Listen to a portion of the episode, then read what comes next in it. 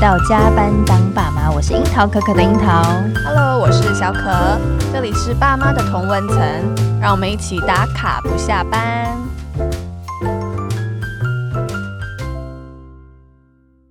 在成为妈妈之后啊，嗯、我很常被问到，为什么你当妈妈就还是可以这么样的做自己？哦，是羡慕的意思吗？我也不知道这句话带的是羡慕还是嫉妒恨。那你都怎么说呢？但是我觉得大家好像对于妈妈这个角色有很多的想象跟限制，所以她才会。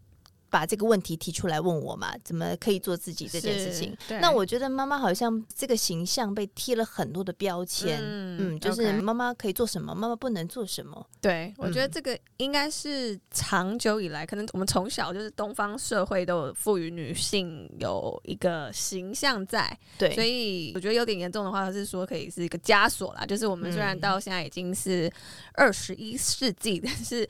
感觉潜移默化中，我们都或多或少都有被这个刻板印象给影响了。对对，所以，我们今天是想要来谈一谈，就是我们成为父母之后的断舍离哦，然后以及就是我们与父母的断舍离哦，整理一段关系。是的，嗯、因为呃。像刚刚 Cherry 有提到，很多人来问你，所以我我就想要先问问你好了，就是为什么这么多人都觉得你好像还是成为母亲之后还是很做自己？嗯、那你你来谈一下你自己对于母亲这个角色，你有曾经有什么样的挣扎，或是你有怎样的拿捏，然后到你现在怎么样去设定你的这个不一样的身份？我觉得断舍离这件事情啊，一定是整理，但是我很坚持的信念是在断舍离当中，我不能断离我自己。对，但是你怎么样会？有这个信念的产生，呃，应该是你有先好像自己快要不见，你才会发现说，哎、欸，自己很重要，所以你要把这自己。我觉得你问我不准，因为我 曾经我朋友帮我看我的人类图，你知道吗？然后他说，你爱自己的那个闸道开了三次，你看你有多爱自己。哦，不用被提醒，你就已经知道是一个爱自己的人就对了。对 Okay 我就是自己很 self care，就是我自己很多面向。对，那其实这一当中，我觉得也是在成为妈妈之前，我就对自己有很多的觉察跟认识了。就是我知道我自己想要什么，不要什么，哦、有一些清楚的脉络。对，所以当我遇到这些问题，像我知道说，哦，成为妈妈之后，我一定会有很多的时间被绑架。嗯，但我并没有因为这件事情排斥去当妈妈，而是我提前跟我先生沟通说，对当妈妈之后，我一定要有后援。哦，OK，所以你算是比较超前的部署去做了一些准备，所以比较没有那么大的冲击和变化。应该是说。去面对，去直视你的担心。嗯，有些人就是有担心，可是他就放在心里。对，因为会觉得说那个担心还没有成真，所以你也不知道是不是我过度担心了。对 对，或者是过度焦虑。对啊。可是我觉得，一旦你真的直视你害怕的，或者是你担忧的，嗯、那其实没有这么难，就可以走过去了。OK。甚至于说，呃。就是当你跟先生讨论，就是我真的担心的事情的时候，嗯、其实我觉得他也会反思，就是说，哎、欸，的确这件事情是他没有思考到的，哦、他可能真没有想过这一题。对，那他是不是也能帮我分担，就是可能家务或者是照顾孩子的这一块？这个他是不是能够胜任？所以我先生在从月中这件事情开始，嗯、我就一直呼吁他说，那个洗屁股啊，或者是做什么事情都要由他而来。哦、照护这一个部分，他也不能退缩，就对。对，因为他也是股份有限公司 的成员。对对。那那你刚刚说你的信念，你可以再多聊一点。你的信念是什么？在断舍离这件事情上，我觉得我一直没有断开我自己，觉得我的状态好，这整个家里的状态好，都会很好。嗯、就像我跟我今天中午。跟一个朋友聊天，他就说他在工作上面遇到蛮多狗屁倒灶的事情，那他觉得他心情有一点低落。嗯，那当他意识到说，哦，我心情有点低落，我每天都要疲于奔命的应付这些上司要的东西，可是却看不到尽头，我也看不到未来的时候，他自己也失去了他的自信感。我没有办法再这样下去了，Okay. 因为他有三个小孩。是他当他知道说，我如果以这个状态，我一定没有办法好好对待我的小孩，好好对待我的先生，哦，所以他很果断的就说。哦，我觉得我不行了。虽然说可能也有经济上的压力，可是他马上就提了离职。OK，那他很 lucky 哦，他接下来就马上有下一份工作的人来找他。嗯、那我觉得有时候我们当然也会呃忧于，就是可能现在现阶段的状态里面去说哦，有一些无法断舍的部分，就说哦，我是不是失去了这工作，我接下来的生计怎么办？对。可是其实我觉得我们更应该去重视的是，当我们经营一个家庭的时候，嗯、你也是一个经营者。我那不能说只能在工作上面是这个状态，我们在家里的时候，我可以拿什么样的状态跟角色去面对家庭的成员？哦、嗯 oh,，OK。所以其实你的那个 mindset，我觉得你没有把它切得很分开，就是你在家里是要怎么样，然后在工作上是要怎么样，而是以一个完整的你的状态，应该是要好的状态，你才可以在两边都有好的 performance 那种感觉。老实说，你心情没有办法切割啊，是没错。嗯，但以前我一度以为可以、欸。你怎么会有这样天真的想法？就是太天真。后来我才发现，哎、欸，这根本就是环环相扣的、啊。对啊，对对就是你在公司里面遇到的事情，你不可能下了班我就说哦，我 off 了，哦、我换一张脸，然后 老公我回来了，不可能有点困难。对，就是这件事情是我们没有办法切割，那就必须把它放在是整个脉络里面来看待这件事情。我要怎么样来整个完整的状态里面去。呃，让我的生活状态是可以提升的。嗯，毕竟我们做的每一件事情都希望自己越来越好嘛。对。那如果不是让自己越来越好的时候，你会想要一直在那个困境里吗？嗯，是。嗯，那你不觉得在我们可能一路成长当中，像刚刚提到，对于母亲成为母亲会有很多刻板印象的标签也好，嗯，那可能就是这也会影响到我们真正成为母亲之后，你就会觉得说，哎，我好像应该也要这样。就比如说，呃，喂母奶好了，就是好像大家都要这样。这样做才是一个称职的母亲。对，这是一个小例子啊。但我觉得还有很多。你有觉得，就你自己来，对你来说，成长的路上，你有对于母亲的刻板印象的想象吗？你知道吗？当我妈要我做的那些事情，我都在。Mother list 里面就是都把它删掉，是不是？比如说什么啦？喂母奶这件事情也是啊。OK，就是妈妈她当然就希望说，哦，可能营养啊，然后嗯，嗯，对小孩就是也比较好。然后，可是我觉得说，我自己心情好不好就是第一要务。对。对，然后因为其实我妈也没有对我要求很多了，就是在当妈妈这件事情，嗯、我妈也算是蛮开明的，嗯、就是她也觉得说，在女性的这个角色上面，她我妈虽然是四十岁之后，她就当一个全职家庭母亲了，是。她也就是每天接送我们上下课啊，才艺班啊，就是这些，是她主要的工作。对对对，嗯、就是啊、呃，还有包含我们的食衣住行啊这些安排，所以她算是放很多心力在家庭当中的。对，嗯，可是我也很明确让她知道说，我的目标不是把所有的心力都放在家庭照护上面，我有很多我想做的事情。那我妈也就没有那么的苛责，或者是以长辈的姿态说啊，为什么你都对小孩就是马上就把他送去保姆家，马上把他送去幼稚园？她其实没有对我有这些表态，甚至于我都觉得说，即便他今天对我这些表态的话。那我也会用我的方式让他知道，说这是我呃我的家庭，对，这是我的对于我家庭的管理方式。哎、欸，但我发现你很快就意识到这一点呢、欸，因为我觉得蛮多人他可能需要花点时间，就是才发现说，哎、欸，我好像被这个框架给限制住了。嗯。对，你觉得什么时候会发现？可能我觉得要到他可能情绪真的很低落了，嗯，满出来了，对，已经满出来，觉得自己好像快不行。就像刚刚那位你的朋友，他要离职，要到辞职这一步，嗯，我觉得他们才比较有办法意识到，嗯。但是这个前面可能他已经满满的委屈和不知道自己怎么了，我觉得好像蛮多这样的状态。所以我想说，哎、欸，你怎么这么厉害啊？就像你刚刚说，你以前就已经比较多的觉察和认识自己这样子吗？我觉得委屈啊这种状态，一定每个人都有过。可是要请大家去记住那个感觉，嗯、就是当你委屈或者当你不舒服的那个感觉。对，因为我觉得大家很容易放过自己耶。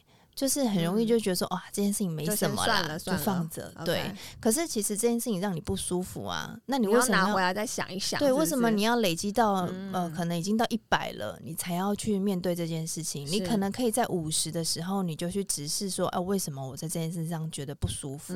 我为什么觉得委屈？那我可以什么方式让我自己好过一点？OK，对，就像我跟我先生讲说，啊，我觉得我自己在工作上面付出太多心力了，唯一让我们 他不要白眼。烟火 加温我们的感情就是买包包，这这段话有合乎逻辑吗？嗯，没有没有，但是我觉得我真的跟我老公讲说，哎、欸，这件事情真的是我觉得是爱情里面的费洛蒙。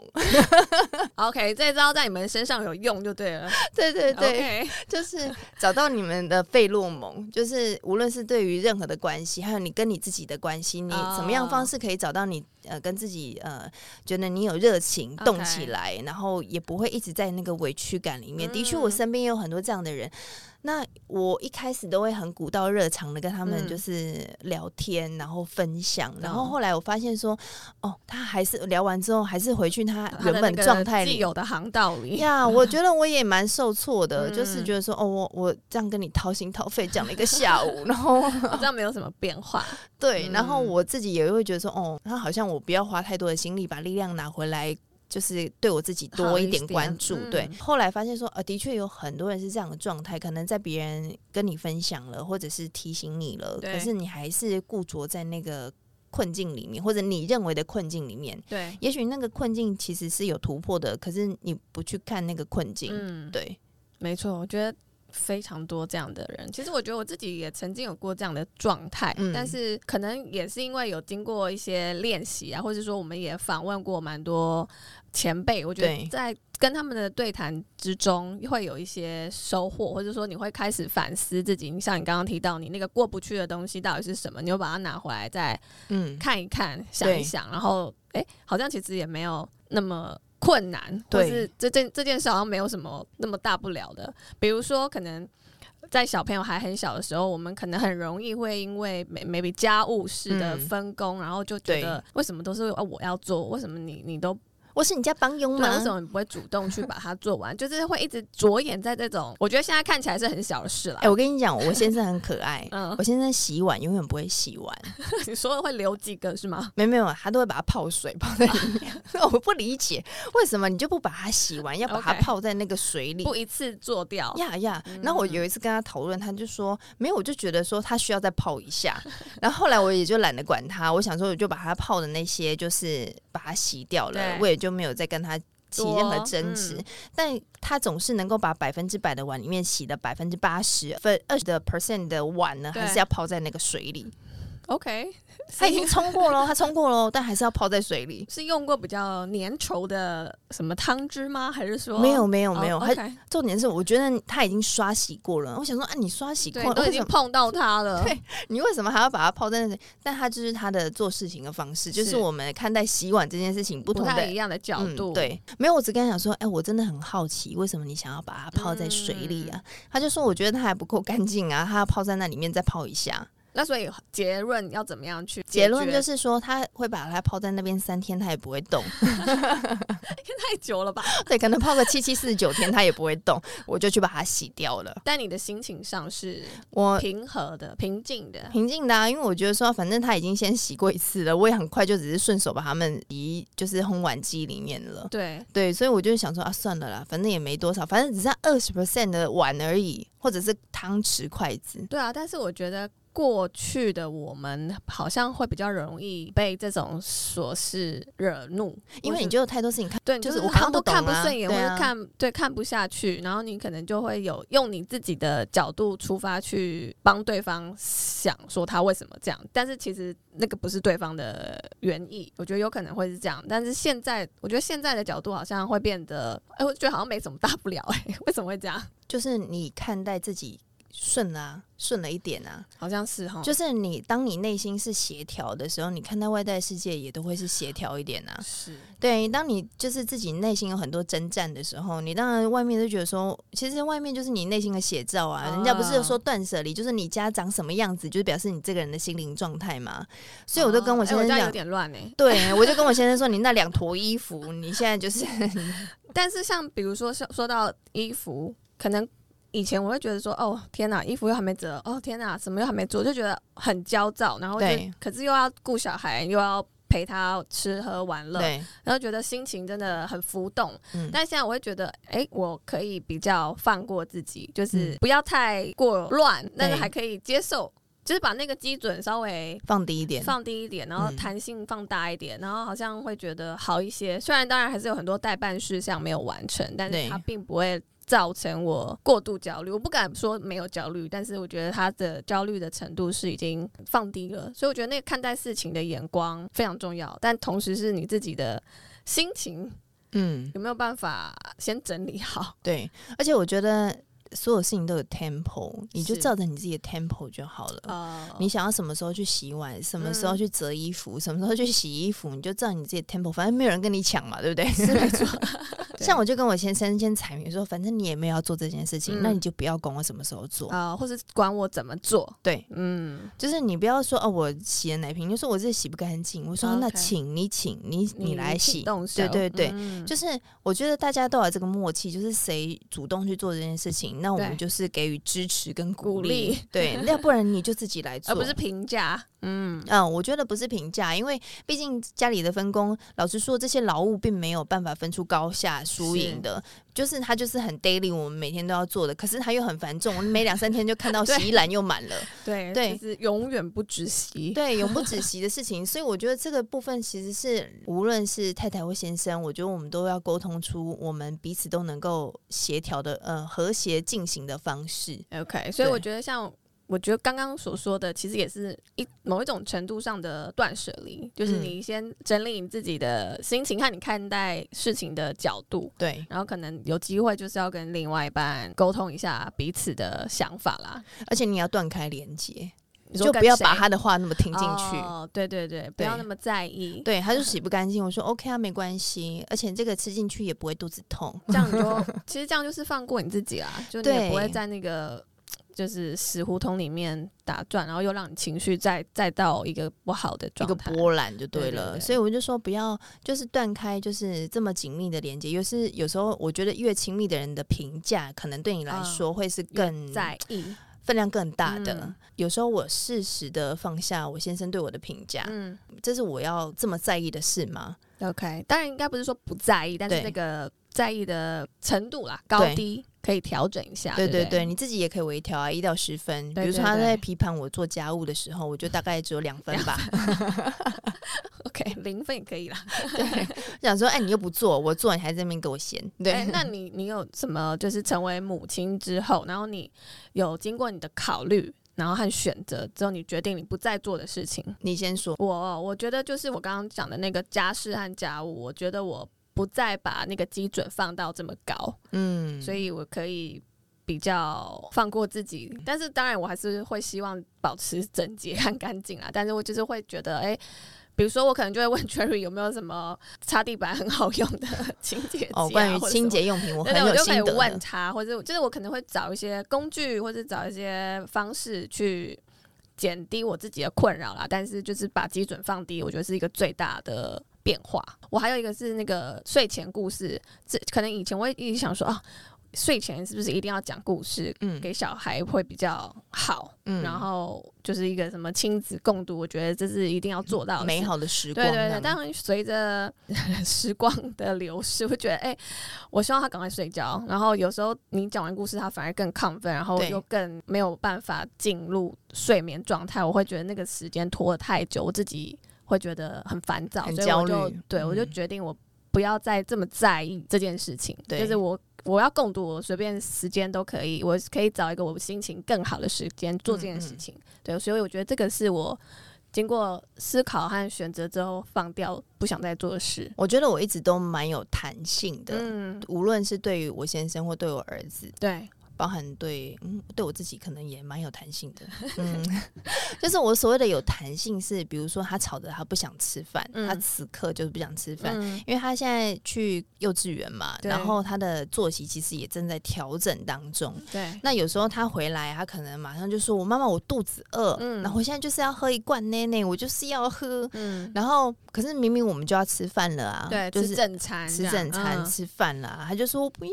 我就是要喝奶奶，对。”但是我还是让他喝了，嗯、因为我觉得我为什么不能去正视别人的需求？嗯，对。那通常在心里你一定会打架，在我传统的爸妈 就会觉得我爸妈啦，他就会说阿给他伯加崩，你让他喝奶奶，对，吃不下什么的。对对对。然后殊不知呢，有一次我就让他喝了奶奶，然后他就跟着我们，他喝完奶奶还是上了餐桌，然后还是吃了饭，开胃了，对对对。所以其实我们不用用这么既定一定会做了什么事一定会怎么样的那个思考逻辑去套用到每一件事情上。对，而且他还把他自己，因为我都让他分食餐盘，我就把他都放在他的小熊盘里面。对、嗯，然后他就把他那个盘整个盘包含炒饭，然后肉啊菜啊什么都吃完。我想说，你刚刚不是才喝完一罐奶奶吗？男子的那个食欲真的是很羡慕哎、欸。那通常我们就会去制止他说：“哦，不要做这件事情。嗯”然后或者是说不要，或者先恐吓啦。对对对，对你等下就吃不下哦，你不要再跟我玩。你跟我说你肚子饿哦，对，就是后来我就也放过他，也放过我自己，是对。然后如果他真的吃完，假设我自己有先跟我自己沟通，嗯，假设他喝完这罐奶，他真的跟我说：“妈妈，我不要吃饭了，我想要玩玩具。”OK，我就说：“OK，let it go，嗯，就是让你去。”对，其实也也也不会怎么样，对吧？不会怎么样啊！你看我们大人都一六八了，他少吃一餐也不会怎样，好吗？对，所以我觉得就这些育儿的事情，或是对于自己，或是对于 maybe。呃，外表啊、身材啊，这些太多被赋予的一些印象嘛，就是会让大家都过得有一点辛苦。环境吧，给我们了很多框架。对，那我们都觉得说，我们就是要照这个框架来生活，就会、嗯、呃安全无虞。是，毕竟。我相信在这个框架里面，因为很多人走过这条路，所以它一定是一个安全经验的传承。对对对。但是有没有机会是我们可以跳脱出这样的安全空间，然后我们去找到我们自己新的平衡？对。如果要有这样的弹性，我觉得身为家长的我们，嗯呃，更要给自己有这样更多的弹性，我们才有办法给出孩子。孩子真的，我觉得这是非常重要的。对对对，是所有的教养问题，就是我们讨论这么多，还是回到我。我们自己，对，我觉得这实在是很有趣的，嗯、因为我们一直以为，哎、欸，是不是教养问题有各种可能性的解答，或是有什么更厉害的专家可以来帮我们解说？对。但我们发现，不管到处去询问各种专家，但结论来说，都还是要回到我们自己身上，有没有办法改变，然后有没有办法有弹性，嗯，去看待你的小孩或者你自己，嗯，才有才有解的一个可能性。对，万法归宗啦。我觉得 主要就是去照顾好你自己，对，然后你就能够照顾好身边所有的人，对，然后去正视你自己。然后我们照着大家的路去走，是因为我们不敢去正视面对自己内心的声音，嗯，或是根本没有听到，嗯，或是没有办法静下来去听到这件事情。我觉得，因为很多时候你可能忙于汲汲营营嘛，嗯嗯嗯，那你就是跟着这个每一天的。你必须做的事情在过生活。对对，我刚刚跟我朋友聊天，然后他就说：“哦，我觉得你变了。”我说：“嗯、哦。”他说我：“我 OK。”我说：“怎么了吗？”他就说：“我觉得你之前好像会比较呃悲观主义，就觉得说很多事情就是这样子嘛。嗯”然后。呃，反而自己创业之后，好像想法有一些调整。嗯、我是说，的确，以前可能在公司里面，你做很多事情，你可能会觉得说，我碍于上司，嗯、我可能有很多我没办法执行的。对。可现在你创业，你不是你自己就是上司，你自己也是员工，嗯、你要自己去做了很多的事情，你要不断的调整，不断接受。所以，当你在不断接受、不断调整当中，其实你也在磨练你的心智，嗯、就是这个弹性的空间，你就会长出来了。而且，你没有借口说，哦，我。我老板怎么样？因为你本人就是必须要承担这一切。对对对，所以你可能会养成一种比较 positive，就是觉得说，oh. 哦，我反正我就是要面对嘛，嗯、我我自己就是老板，我自己也是员工啊，所以我就是要去面对了。那我我就就去做就对了。所以我觉得你反而没有很多的时间把自己放在那个负面的思维里面。那也许也不是说要创业才有办法做这件事情，而是说我也想要借我自己的改变，嗯、可能这是旁人给我的 feedback。然后我我自己也有意识到说，哦，的确，我可能在很多面向上面，呃，除了这过程当中不不只有创业了，我当然也做了很多自我觉察的事情。对。但是如果我们都能够在这里面，你在自己做的这些改变，我相信你的旁人也会感受到。这是我久久不见的一个朋友哦，我们只是经过一段午餐的时间，他就能够感受到，他就感受到了。更不要说是你身边的人，对，你枕边人，你的小孩。有，我记得我们去上课，我们不是常。常常会问老师说：“哎，我们要怎么样去改变我们自己的另外一半，有办法让他跟我们看事情的眼光啊，或者视角一样？”一致的。对，但老师通常都会跟我们说，其实你自己改变了之后，呃，你的另外一半就有机会被你影响了。对对，所以其实不用去急着去改变别人，而是你自己有办法去做到像刚刚 Cherry 所说的一些呃调整啊、练习啊、弹性这样。嗯，你自己去先去做调频嘛，你把自己调到一个好的状态的时候，我觉得身边的人也会啊发现说，哎、欸，你怎么不一样了？对，哎、欸，你这些想法跟我算不一样，可是我好像可以听听看哦。嗯，嗯，那我常常踩在就是说，我知道我们可能会有争执，对我跟我先生啊，我知道我们会有争执，但这件事情我还是会说。嗯、那一来是。我当然不舒服，我就要讲嘛。对，所以其实我蛮推荐大家可以去看一本书，就是我最近阅读到，然后我觉得哎。欸里面蛮棒的，就是嗯，就是蛤蟆先生去看心理医师这本书。然后我本来对于这个标题就是兴致缺缺，想说蛤蟆先生是能够写出什么 什么东西来。对，那我觉得他很有趣，就是他故事里面的人物都是动物，然后可是动物拟人化这样子。嗯、那就是蛤蟆先生就是心理生病了，他有呃忧郁症，他去找了这个心理医师。他这里面呢，他就说心理医师其实是倾听他的想法，还有反问他自己的看法。哦、蛤蟆在这当中，他其实。中间有一度生气，他觉得说：“为什么你要一直问我对于这件事情的想法是什么，okay, 看法是什么？我就是要来问你的。对，你不给我解答，嗯、你为什么要一直问我？对对。那这中间这个桥段的时候，我觉得很有趣。呃，因为当我们自己。反问我们自己的时候，你就会觉得说：“哦，这个太难了，算了算了，不要想了。”所以就是放过自己。刚刚有讲到，对，嗯、就是放过自己了。除非今天有第三人一直问你说：“那这件事情你怎么看？”才逼不得已要去思考。嗯，嗯，这个其实也是给大家一个心理的看法啦，就是这个蛤蟆先生是不会把愤怒表达出来的，他就是大家眼中的那种好好先生。对、哦，那他在心里其实有很多的波澜，他也闹了很多别扭，可是他都把他自己压心底。他觉得说他的声音不重要，嗯、他的声音不不代表全。全部有时候我们声音不是不重要，而是我们声音如果发出来了，也许这件事情就会有不同的改变了。对，我也想要就是让跟大家分享这，我觉得它蛮科普的啦，科普就是蛮心理学蛮落地的一本书，然后也蛮好阅读的。的嗯，嗯，我觉得也蛮推荐大家可以去看看这本书。OK，嗯，因为我们刚刚是讲对于自己的断舍离，然后我现在我觉得我们可以聊一下跟父母的断舍离，因为我觉得其实我们刚刚讲的那些社会上大环境上。对我们的评断就是会有一些影响，主要我觉得我们成长的背景啊，比如说父母应该算是一个蛮重要的角色，所以他其实应该潜移默化中对我们的影响，就是比我们想象中还要深远。嗯，对，比如说，哎，我妈可能就会，可能就会一直跟我说，哎，你对待公婆，你一定要怎么样怎么样，一定要嘘寒问暖，一定要三跪九叩，这就是这一种这一种模式啦。对，但我就会觉得说，哎，我的公婆或是我自己的个性。又不一定是你所想的那样子，所以我觉得我会有一个自己待人处事的方式，嗯，对，所以应该不需要一直照着你的模式去进行。对啊，对，我觉得这个算是蛮多人可能默默的会承受父母的不好的影响嘛，嗯，对，然后就会把它带在身上内化，然后但是自己又不开心，对。对，就是我觉得这个算是一个你需要去 review 你自己，然后你会发现说，哎，这可可能是别人带给我的，那我真的需要的吗？就是你还是要再回到自己身上，再去思考一下，其实就是反思的能力了。对对对，你愿不愿意像蛤蟆先生一样，就是有一个心理师，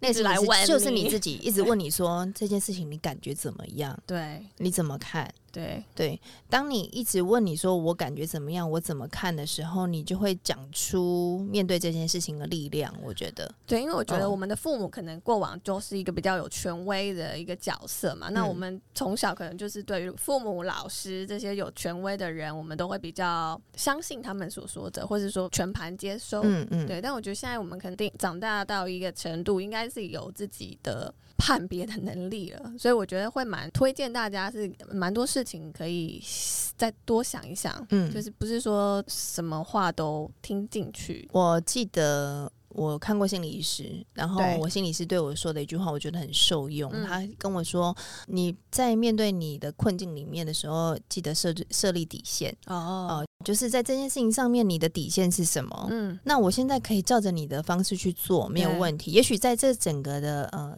大事件当中，呃，你需要你。照着这个剧本演出，嗯，OK，那我去照着这个剧本演出了，然后可是，在对于这件事情，我的底线是什么？嗯、当这件事情剧本走到我的底线的时候，我就说我不做了 Okay.，OK，那我不玩了。可是怎么样能够在他们踩到底线之前，你就先去做一些防御，或者是说你能够清清楚的知道说什么是我的底线了，你们不要再靠过来了。或者你可以演出到一个阶段，对，然后你可以。就可以卸下那个角色。对对 对，就是他就说，其实很多人其实不知道自己在对于每一件事情或者每一段关系的底线在哪，所以你才会一直让别人毫无界限的对你做一些要求，嗯、或者是对你做一些呃想法上面的磨合。对，那我觉得还是要回到就是你自己，就是说我对于我不舒服的事情，当然你快乐的事情当然就是没有上限也没有底线，但是对于不舒服的事情，对、嗯、你的底线会是什么？是，嗯，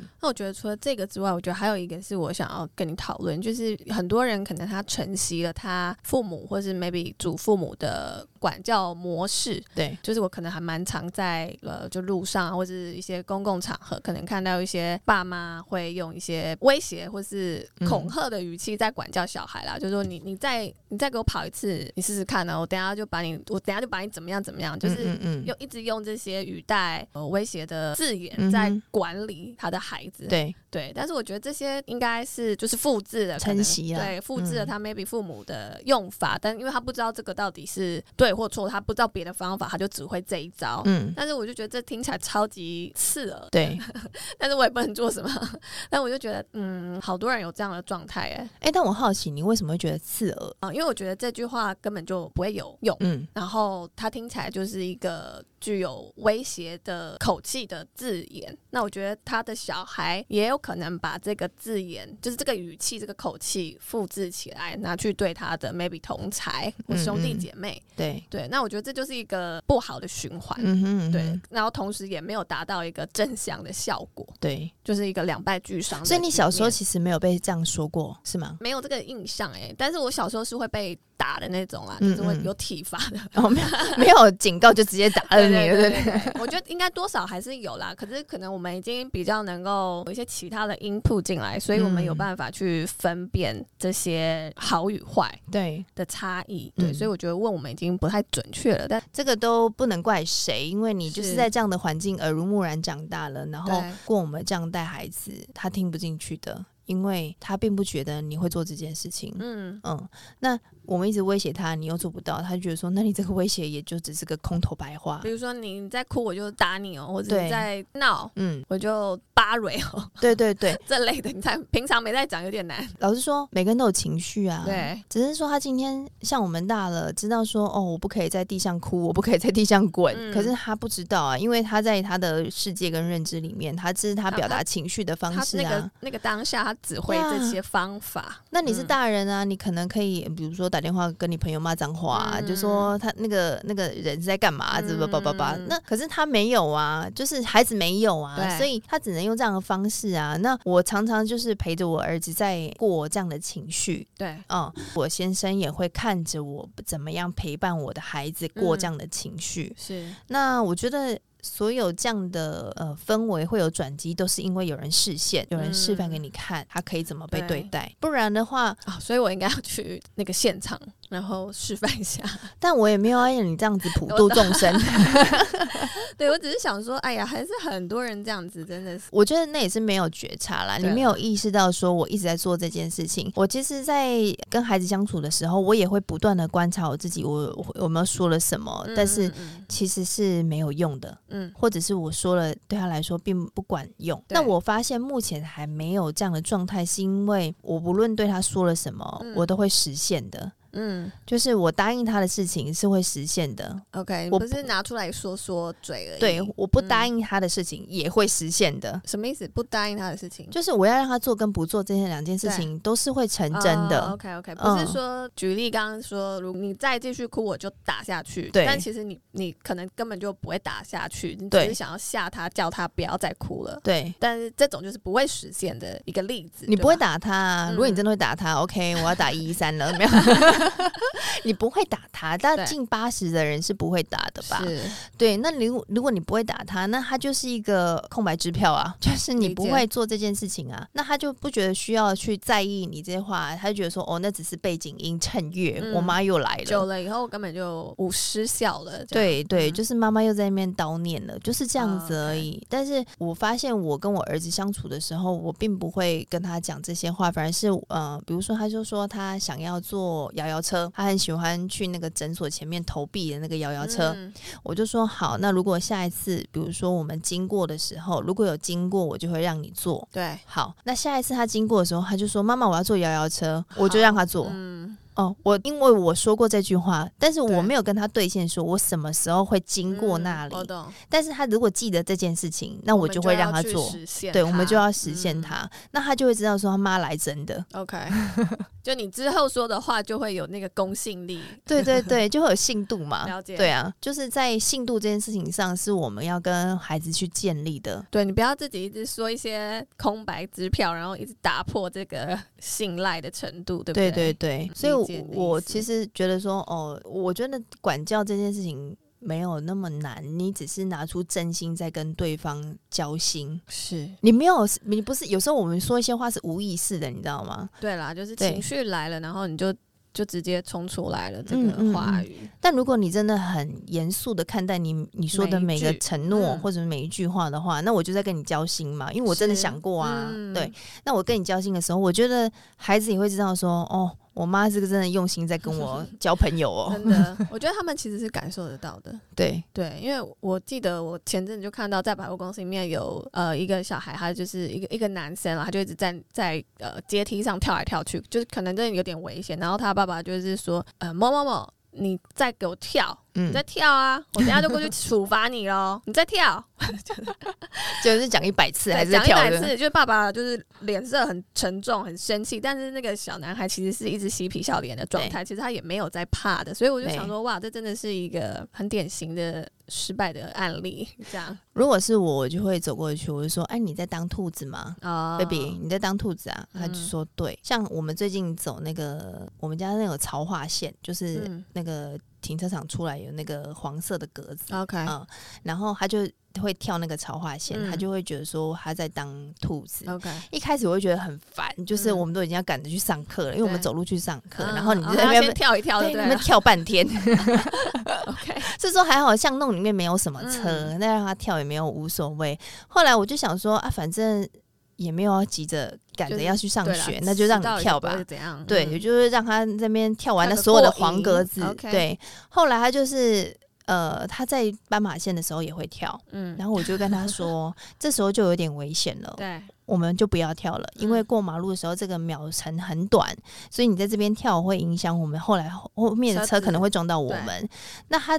第一天他还是很坚持要这样子跳一跳一下跳一下的走路，结果第二天的时候他就跟我说：“妈妈会有一点危险是吗？要过马路的时候。”我说：“对，你刚刚在那个黄色的格子那边跳没有问题，可是你现在要过马路这边的确会有点危险。”他就说：“好。”然后他就真的跟我好好的走的。对，所以我们在这当中有一些沟通是来来回回的，对，不是说哦你现在在跳，你这个一味的要指责他。对，不知道他的背后为什么想跳这样，嗯嗯对。那我就说，哦，你这个小兔子，你今天喝奶喝很多，力气很大哦。当他在做这件事情，他很 enjoy 的时候，我们就跟着他一起开心嘛。嗯，你能不能跟他一起共感？我觉得这个真的是很重要。嗯，有时候我觉得我们常常站在大人的角度，没办法跟他同一个水平去跟他共感很多事情。对啊，就是要穿上小朋友的鞋子，也、嗯、同样的道理。对，就有点。可惜了，所以我们才会用很多是指令式的口气来跟我们的孩子做沟通。嗯，嗯是好。我觉得其实今天我们就是想跟大家呃分享一下，从断舍离出发，但是除了跟自己的断舍离之外，跟家人的关系上的断舍离，嗯，我觉得我们也觉得是一个蛮重要的。就是如果有一些负面的影响的话，不妨可以。试试看，就是简单的断舍离，去好好思考一下。然后呃，我们也觉得不要全盘的接收某一些可能具有你你在你心中具有权威性的呃人所说的话，就是你可能要建立一下你独立思考的呃能力。我觉得独立思考这件事情啊，我相信大家都有，我们的听友一定都有，因为他们的水平很高，很，好，对，他们的水平很高的，是的，只是说。在腾出新新的空间，就是我们一直不断跟大家说.就是我们呃要收进这么多的声音了。嗯、那如果是一个载体的话，势必我们这个 USB 收不进这么所有人的声音的。所以有没有一个空间是留给你自己？嗯、就是我过滤一下。当你有这个新的余裕空间的时候，你才有办法过滤这些所收进来的讯息，是不是你要的？嗯、是对。OK，还有刚刚你推荐的哈癞蛤蟆。是蛤蟆，蛤蟆，蛤蟆先生去看心理师。好，对，好，那我们今天的就是我跟 Cherry 的分享，我们也想听听呢。正在收听的你有没有什么想要跟我们分享的，或者是有想聊的议题？我们也真的很欢迎大家留言或私讯给我们，因为我们现在最近有点题目枯竭嘛，对，就想想要有一些就是对于。接下来命题的走向，对对，二零二三年命题走向，感觉是什么考试？对 对，所以大家也可以跟我们交流一下，就是我们可以一起来打造一些不一样的主题。哎、欸，我们真的很欢迎各方各业，就是如果你有想要上来跟我们一起聊聊的，哦、对对对，我们也很欢迎地方妈妈们。对，我们也在。筹备吗？就是我们有在思考要做一个，就是可以跟呃妈妈交流的一个方向的主题啦。就是如果你觉得你很想，很有一些什么想要跟我们分享的，或是你觉得你呃 maybe 你是全职妈妈、职场妈妈都可以，嗯、就是你也可以主动的来跟我们。私讯给我们，对，任何管道联络我们，对，就是地方妈妈专题，对，好，请大家帮我们留意，对，那你想要推荐谁也可以，哦，对对对，就是嗯，在之前讲了很多的是创业，那也有朋友们说，哎，地方妈妈其实有很多人其实是在上班工作的哦，就是他们可能没有那么的。想要创业，但是他们其实也很想要去听听其他职业妈妈或是全职妈妈怎么生活的，怎么样？对，怎么样生活？怎么样看待自己的呃人生的这些议题？嗯，所以我觉得我们可能也蛮就是蛮有感的啦，就也希望有更多机会跟妈妈们交流。对，嗯、好，那如果你是用 Apple Spotify 收听的，帮我们按下订阅钮，还有五星评价。那我们就下回见喽，宝贝们，爸妈下班喽，拜拜。拜拜。